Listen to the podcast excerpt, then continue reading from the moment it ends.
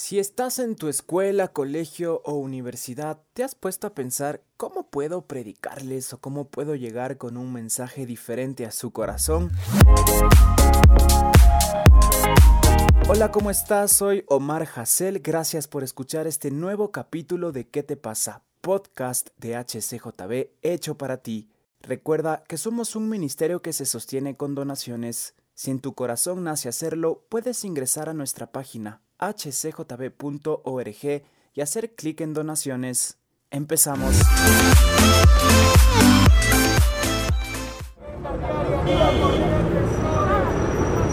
Y estamos en un nuevo capítulo de nuestro podcast ¿Qué te pasa? Podcast de HCJB hecho para ti. En esta ocasión nos acompaña Cris Criollo, misionera de Quito en Cuenca, tiempo completo. ¿Cómo estás, Cris? Bienvenida.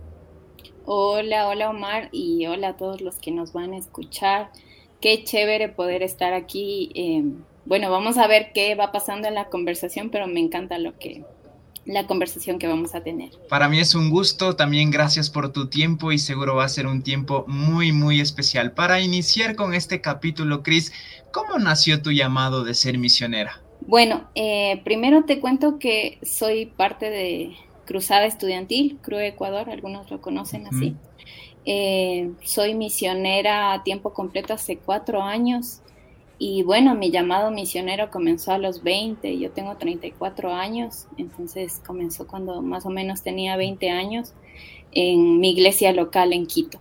Y bueno, ahora en, Cuenca, sí, poniendo en práctica muchas cosas que, aprendí en la iglesia. Wow, qué chévere. O sea, son eh, algunos años ya de experiencia como misionera. ¿Y cómo empezó ese trabajo con Cruzada Estudiantil? ¿Tú los conociste? ¿Estabas estudiando en la U y los conociste? ¿O cómo se dio eso de conocerles y descubrir todo lo que hacen? Sabes que esa es una, esa es una muy buena pregunta. Lo que pasa es que yo conozco de Cru hace como unos ocho años quizás pero Cru nunca fue una opción para mí.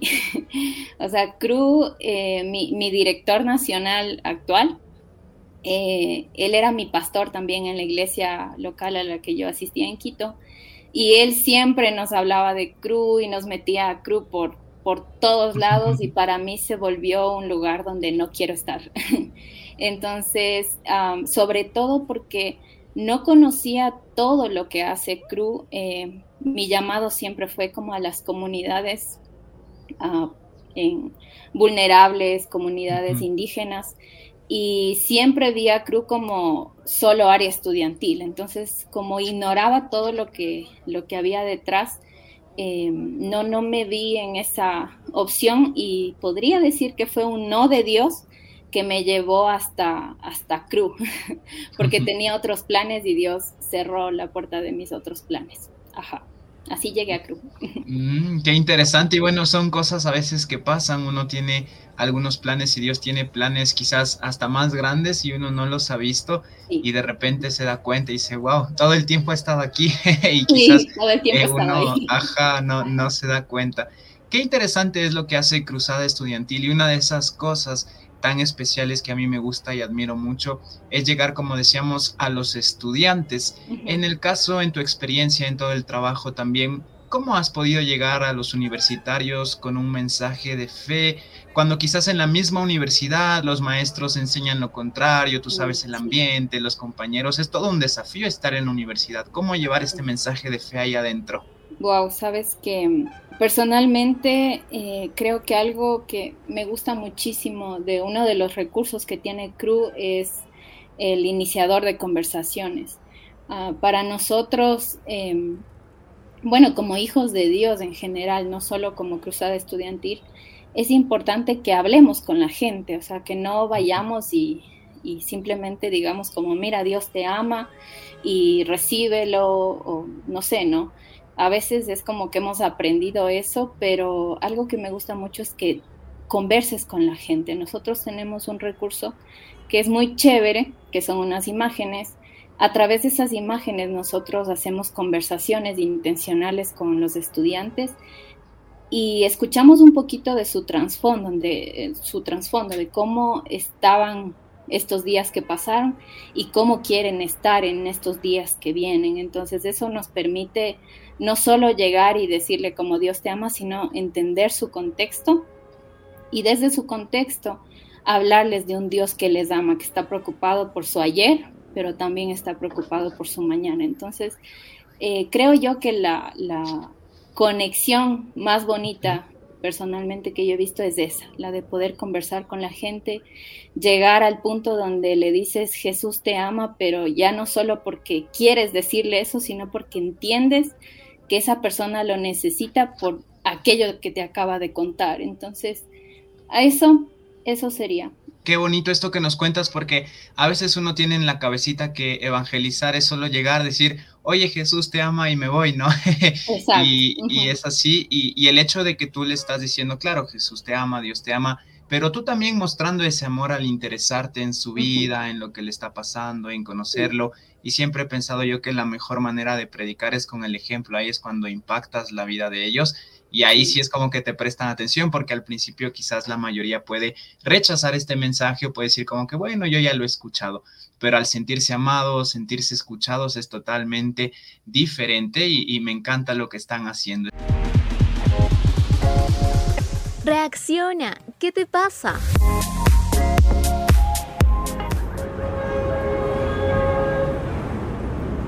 Estamos conversando con Cris Criollo, misionera de Quito en Cuenca de Cruzada Estudiantil, contándonos un poquito de su experiencia, también inspirándonos a nosotros si estamos en el colegio, en la U y queremos llegar a los demás. Para ti, ¿cuál fue el desafío más grande cuando empezaste para evangelizar en la universidad o a los estudiantes, a los chicos? Quizás romper el hielo, acercarte a personas desconocidas, porque a veces se viene el miedo, ¿no? Cuando lo piensas mucho, creo que se te va. Es como que dices, me va a rechazar, me va a decir no, se va a ir corriendo y lo piensas y lo piensas. Para ti, ¿qué fue lo más difícil?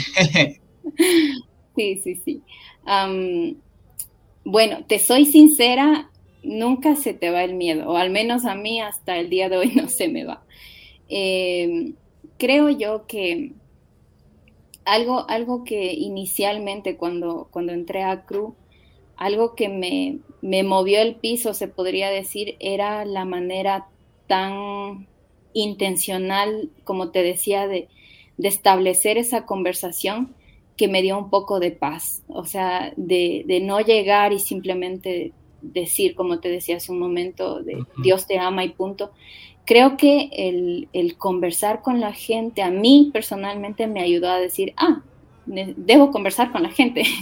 Eso es lo que me están pidiendo. Entonces, ah, yo como te mencionaba, había hecho misiones con mi iglesia también aprendí muchísimo, pero una cosa que sí cambió cuando entré en Cruz fue que el Evangelio como tal, o sea, eh, Jesús te ama, dio su vida, derramó su sangre por ti, ah, Él resucitó, todo, todo lo que conlleva el Evangelio era contado de una manera tan, tan, eh, como tan directa, mm. tan directa, esa es la palabra, tan directa, sin rodeos. Eso a mí me, desequilibró porque eh, antes lo que nosotros hacíamos era preparar todo un escenario eh, con mi iglesia, como llevar víveres, cosas, eh, armar shows, que ojo, no está mal, pero era todo un proceso para poder decirle a la gente Dios te ama y ver en Cru que era como no, conversa con la gente y dile que Dios le ama y, todo eso y escucha a las personas fue mucho más práctico. Entonces, ah, eso facilitó, facilitó que, en mi caso el temor un poco, no te digo, o sea, no se va.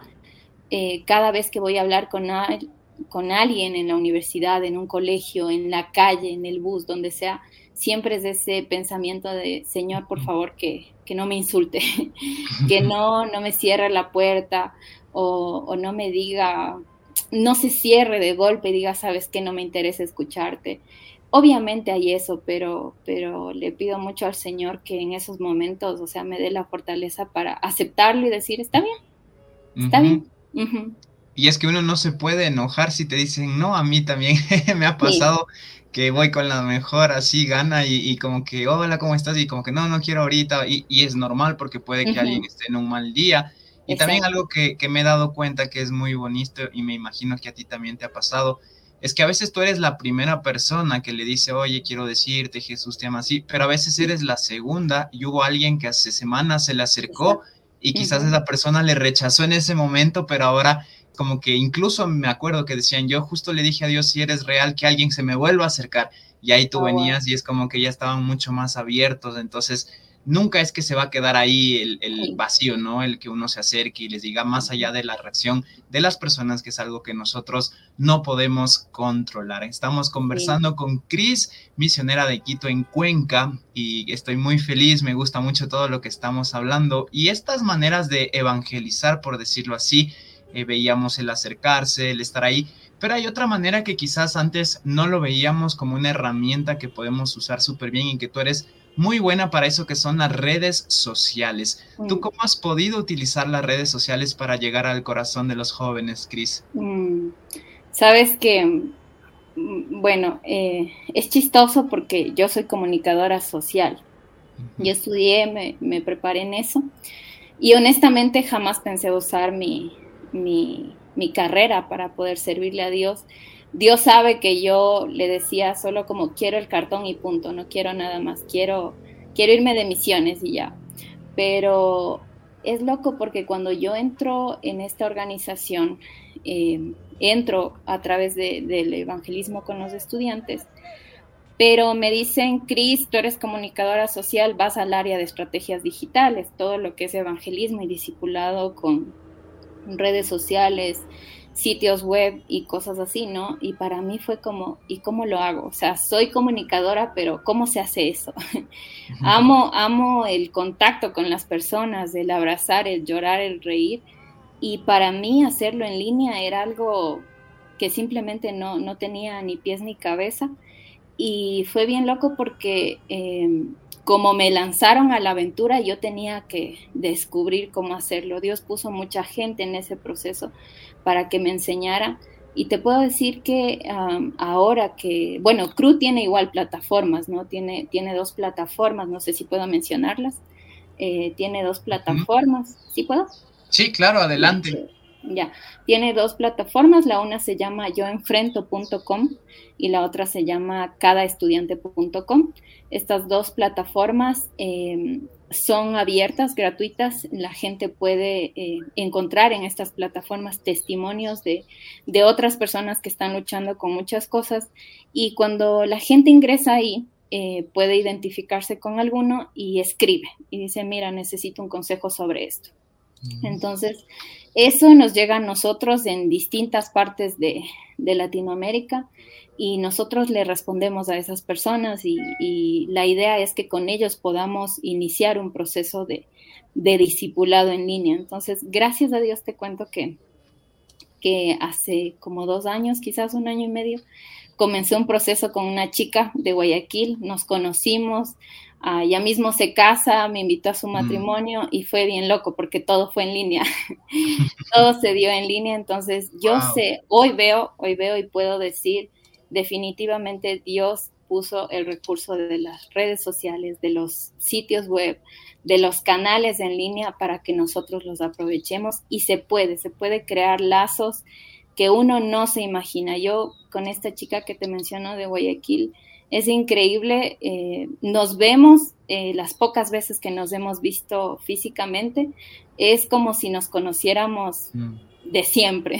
Entonces se puede, se puede, es, algo especial que Dios nos ha dado. Reacciona, ¿qué te pasa? Wow, qué excelente. ¿Cómo era yo enfrento.com y la otra cómo era? Cadaestudiante.com. Excelente. Cada estudiante, ¿verdad? Sí. Ese, ese no es Ajá, ese no es solo para estudiantes, o sea, dice cadestudiante.com, pero si tú exploras un poco ese sitio, vas a encontrarte con artículos súper interesantes para gente que tiene preguntas sobre Dios, sobre por qué existe la maldad, uh, temas variados sobre el matrimonio, sobre la amistad, sobre Jesús, eh, sobre la religión. Eh, cadestudiante.com es una aplicación, pero también es un sitio web. Eh, yo enfrento es un sitio web, pero igual nos encuentras también por ahí. Buenísimo, así que vamos a visitar cadaestudiante.com y yo enfrento.com. Me encanta esta dinámica y el demostrar que, como tú dices, sí se puede por medio del Internet, de las redes sociales. Yo creo que la pandemia nos demostró a todos que se podía porque las iglesias tuvieron una transformación, pero así como que antes no lo esperaban de tener transmisiones en vivo, de usar las redes y de repente la pandemia es como que forzó eso un poquito, pero es bueno porque se puede llegar a muchos corazones. Y como este testimonio que tú nos contabas de la chica en Guayaquil, justamente te quería preguntar cómo se les da ese seguimiento a las personas que conocen eh, de Jesús porque ese es otro error que a veces cometemos en el evangelismo, ¿no? Vamos, vinieron unos misioneros, qué sé yo, de Brasil, vamos, sí, listo, evangelizamos y nosotros que somos los que vivimos aquí en el país, es como que si no nos encargamos de hacer ese acompañamiento, ese discipulado, va a quedar ahí, ¿no? Entonces es necesario que exista este seguimiento, Cris. Sí, sabes que mm, personalmente es lo que más disfruto eh, normalmente siempre estamos acostumbrados a decir como evangelicé 100, 200, 300, un estadio completo, pero no tienes ni idea quiénes son esas personas. Y como te decía, me encanta el contacto uno a uno. Eh, creo que es algo tan especial que Jesús nos enseñó con sus discípulos, ese, ese compartir, ese convivir, hace que la persona de alguna manera vea un testimonio y diga, quizás yo quiero aprender un poco de esa persona, o tú mismo te ves desafiado por esa persona a, mejorar, mejorar para hacer un testimonio, ¿no? Eh, nosotros como CRU también tenemos eh, recursos para discipulado. Hay un recurso que se llama la carrera de mi vida o millas. Eh, este recurso lo usamos para discipular como, como un recurso nada más, porque como sabes, el, discipulado no es un curso o no es un material, es ese proceso de cuidado, pero eh, iniciamos con eso para poder eh, tener esa oportunidad de, convivir, de compartir, de salir, de tomar un helado eh, y aún en lo digital, como de comerte algo, un café o algo ahí frente a la pantalla o como te decía, llorar o reír sobre los, los temas que se están tratando. Entonces, tenemos el material, tenemos varios, pero eso es solo como el recurso adicional para establecer las, las relaciones eh, de amistad y de hermandad. Reacciona, ¿qué te pasa?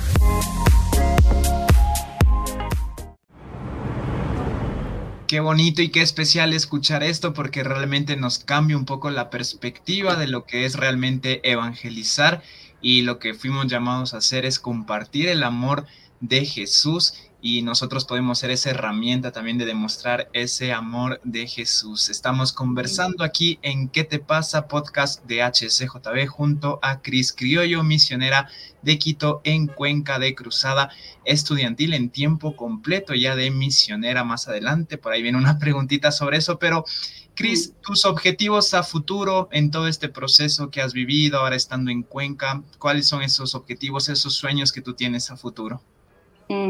Wow. Mm, em, muy buena pregunta. ¿Cómo, cómo decirlo? Sabes que, ah, bueno, por ahora, eh, mi plan más próximo es seguir con la, con la obra acá en Cuenca. Inicialmente, eh, con mi organización habíamos quedado que iba a ser solo un año. En este julio 14 se cumple un año. Eh, pero Dios ha sido tan bueno abriendo puertas acá en Cuenca que definitivamente el año es, es, nada eh, comparado a todo lo que falta por hacer.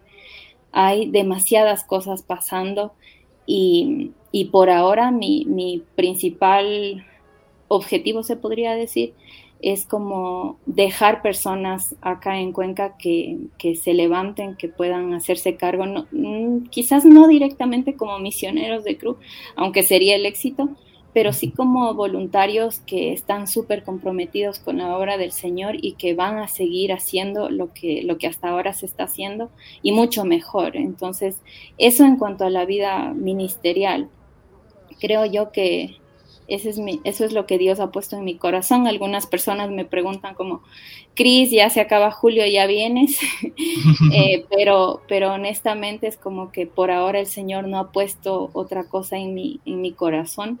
No creo que sea el tiempo y por ahora estoy disfrutando demasiado de, de, de las mm. puertas abiertas acá en Cuenca y aprendiendo mucho del vivir sola.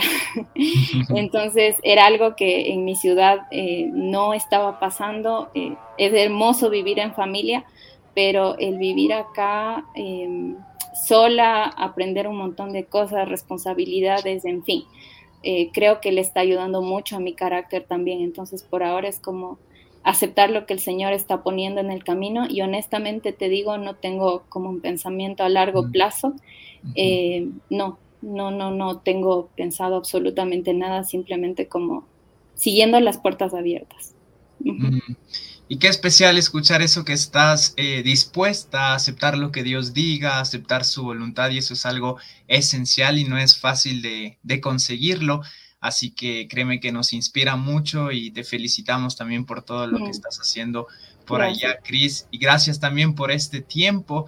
Eh, les recuerdo que pueden visitar cadaestudiante.com. También la, la, aplicación, me imagino, es cada estudiante, ¿verdad? Sí, cada, cada estudiante. Ajá. Ajá, y yo enfrento.com también puedes recomendar eh, estas páginas también y también compartir este capítulo de qué te pasa. Para despedirnos, Cris, de una vez más agradeciéndote, ¿cómo atreverse a decir voy a ser misionera de tiempo completo, tener ese sueño de vida, porque es de valientes también eh, depender 100% de Dios y ver cómo Dios se está moviendo es algo increíble. Así que, ¿qué le dirías tú a todos los que están escuchando que quizás sienten el llamado, pero sienten el temor de decir, sí, aquí estoy, en aquí, o quizás solo un poquito, pero así como que meterse de lleno, estar en misiones en tiempo completo es algo increíble? Wow, mm. sabes que, bueno. Ah, se me viene algo a la mente y es como, creo que fue lo que Dios trató conmigo y es ser misionera a tiempo completo o ser misionero a tiempo completo es algo que primero pasa en tu corazón, mm. eh, algo que lo vas a comenzar a vivir eh, en tu día a día sin el título de soy un misionero o soy una misionera.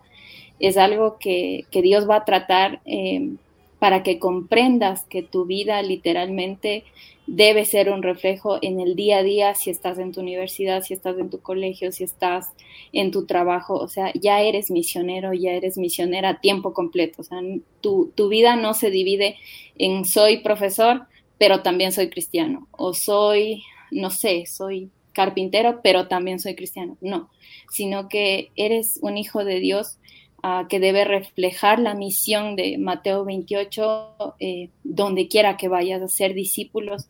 Eh, es un mandato que no, no fue hecho solo para algunas personas, fue, fue una orden para todos. Entonces creo que primero debe aceptarse en el corazón ese llamado de misión en todo hijo de Dios, en todos. Y si ya hablamos como tal de la misión de, de escoger esta profesión, eh, algo que yo personalmente les digo es como si tienes un plan, eh, diseñaste un plan, de veras déjale en las manos de Dios para que si te dice no, está bien. Y si te ha estado llamando desde hace tiempo a que puedas dar tu vida, tu, tiempo para la misión eh, como ministerio, en serio, si él te dice sí o te dice no, lánzate, lánzate a que, a que él proveerá, a que él hará cosas en tu carácter, te ayudará a madurar. Em, creo yo que es una aventura literalmente porque hay momentos donde estás súper contento, pero hay momentos también donde literalmente tienes una dependencia muy, muy loca de Dios. Entonces, eh, dile sí, ah, aunque, aunque quizás te cueste, hay muchas cosas que hacemos aún con miedo, así que yo creo que esto de la misión es algo que personalmente yo lo hice con mucho miedo y hasta ahora eh, creo que hay mucho miedo también, pero, pero le agradezco a Dios que, que ha sido muy fiel en medio de, de, mi miedo, de mis temores. Sí. Mm. Muchísimas gracias, Cris. De seguro te vamos a tener en un siguiente capítulo de ¿Qué te pasa? Nuevamente te felicitamos, te bendecimos, vamos a estar orando mucho por ti y pues nada, he disfrutado mucho este capítulo. Gracias. Súper, gracias Omar. Un abrazo a todos.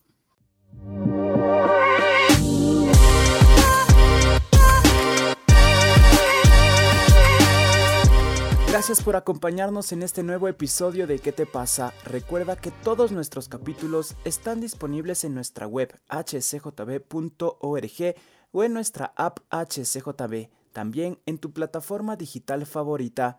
Te invito a que nos sigas en redes sociales, Facebook HCJB, Instagram y TikTok Radio HCJB. Nos encontramos en un nuevo capítulo de ¿Qué te pasa?